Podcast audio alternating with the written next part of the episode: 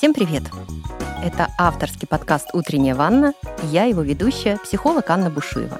Начать сегодняшний выпуск я хочу с благодарности всем слушателям за вашу обратную связь, за то, что берете информацию и самое главное делаете. Недавняя обратная связь, которую я получила, подтолкнула меня к мысли рассказывать о счастье еще, знаете, более глубоко все, чем я делюсь с научной точки зрения, то есть когда я говорю о счастье как о науке, очень вам откликается и очень вам заходит. Поэтому давайте будем углубляться. И сегодняшний выпуск про виды счастья. Какое бывает счастье? Наука выделяет три вида счастья.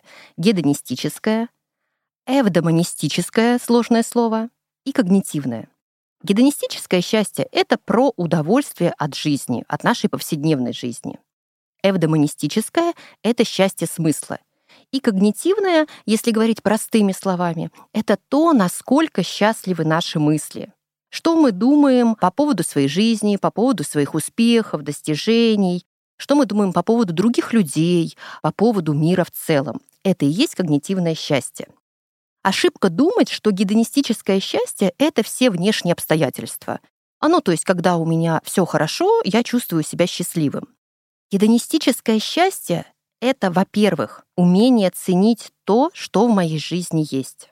Другими словами, это благодарность. Благодарность как раз и есть умение заметить и оценить, как много всего в моей жизни есть. И вот гедонистическое счастье первым пунктом выделяет умение благодарить. Умение замечать и ценить все то прекрасное, что нас окружает. Радость в мелочах. С понятием благодарности в гедонистическом счастье очень часто связывают понятие емкость удовольствий. Емкость удовольствий от жизни — это то, что у нас хорошо тренируется, это то, чему мы можем научиться. Другими словами, мы учимся благодарить на протяжении всей своей жизни. Приведу пример. Очень часто, когда мы совершаем какие-то покупки, делаем вложения в тоже обучение, в какие-то крупные вещи, мы, как правило, не умеем благодарить, а испытываем чувство разочарования. Как-то жалкенько так, неприятненько прощаться с деньгами. Высшая степень благодарности — это уметь благодарить, когда ты с чем-то прощаешься, когда ты за что-то платишь, без чувства сожаления. Второй момент гедонистической адаптации в науке это называется обогащенной средой. По сути, речь идет о новизне.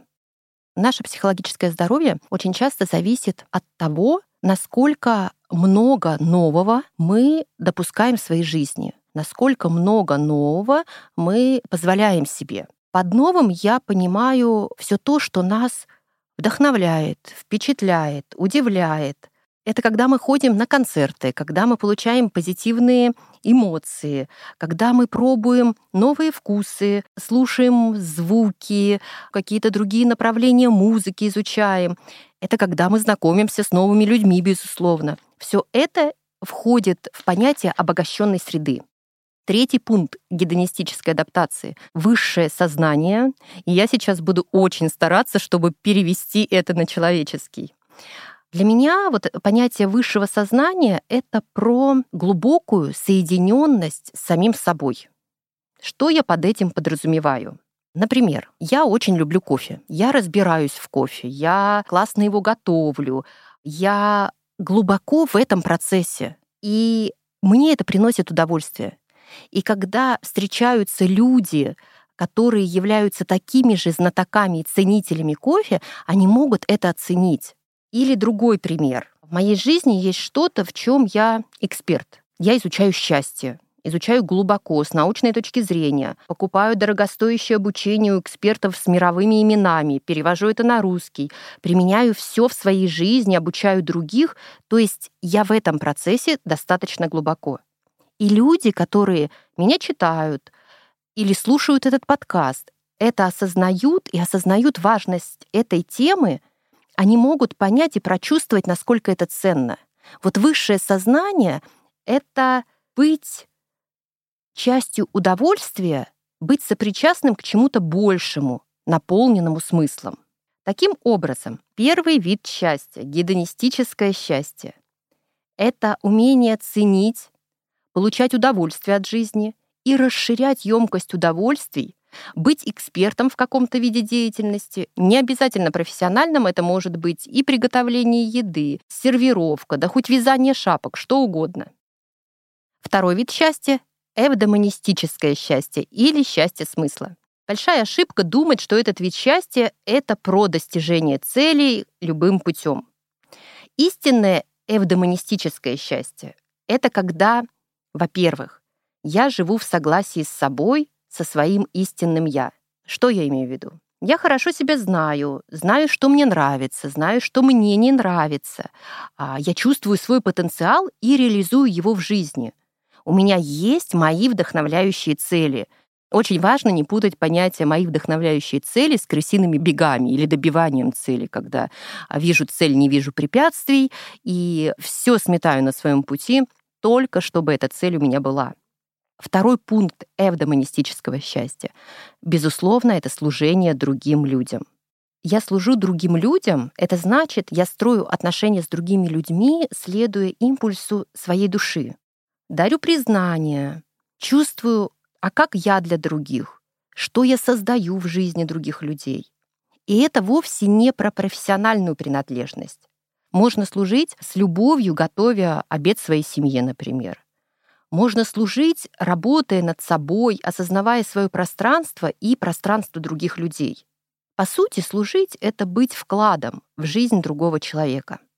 Третий пункт эвдомонистического счастья — это связь с высшей силой. Это когда мы чувствуем себя частью чего-то большего. Как говорит Артур Брукс, воспринимать все события, которые происходят в нашей жизни, нужно как возможности. Верить, что все в этой жизни не просто так. И когда я чувствую себя частью чего-то большего, я доверяю миру, я отвечаю сама себе на вопросы. Во что я верю по поводу себя, во что я верю по поводу других людей, во что я верю по поводу мира в целом. Воспринимаю события как возможности.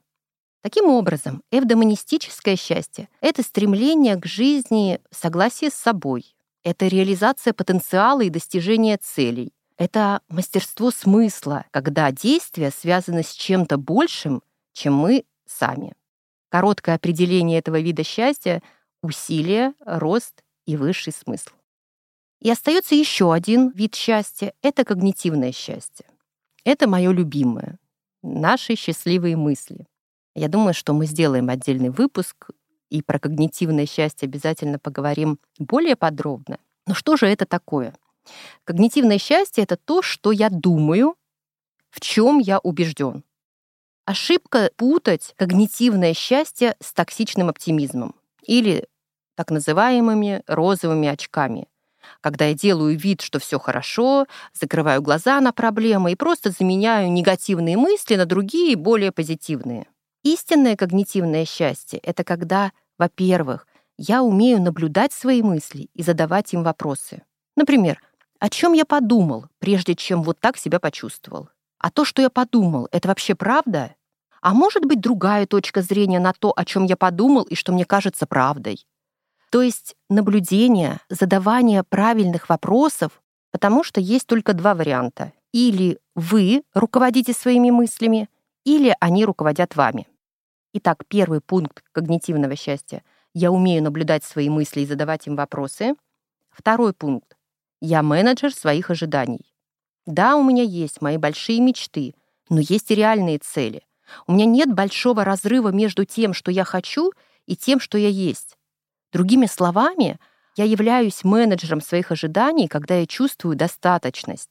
Из достаточности я чувствую себя достойным своих мечт, например. Достойный своих мечт — это значит, я управляю своим состоянием осознанно, постоянно. Я верю, доверяю и смотрю на все, ну, как на чудо. Это такой взгляд на жизнь, который базируется на искренней честности с самим собой. Третий пункт когнитивного счастья — это, безусловно, поддерживающее окружение. Хотим мы или нет, люди влияют на нас. Когда я выбираю быть когнитивно счастливым, я это осознаю, и я выбираю тех людей, которые входят в мое окружение. Я выбираю тех, с кем я общаюсь. Я выбираю свою стаю. Я умею вдохновляться другими людьми, я дарю вдохновение. Хорошая новость в том, что с открытием нейропластичности нашего мозга когнитивное счастье стало доступным каждому. Формула счастья, которую я всегда делюсь и которая признана в психологическом сообществе, где 50% счастья — это генетическое счастье, то, что передается нам по наследству, 10% — это все наши внешние обстоятельства, и хорошие, и плохие, и все наши деньги, достижения, успехи, все это а, входит в эти 10%. И 40% — это то, как мы относимся к жизни, то, как мы на нее смотрим, то, что мы думаем по поводу жизни. Другими словами, 40% — это наше мышление.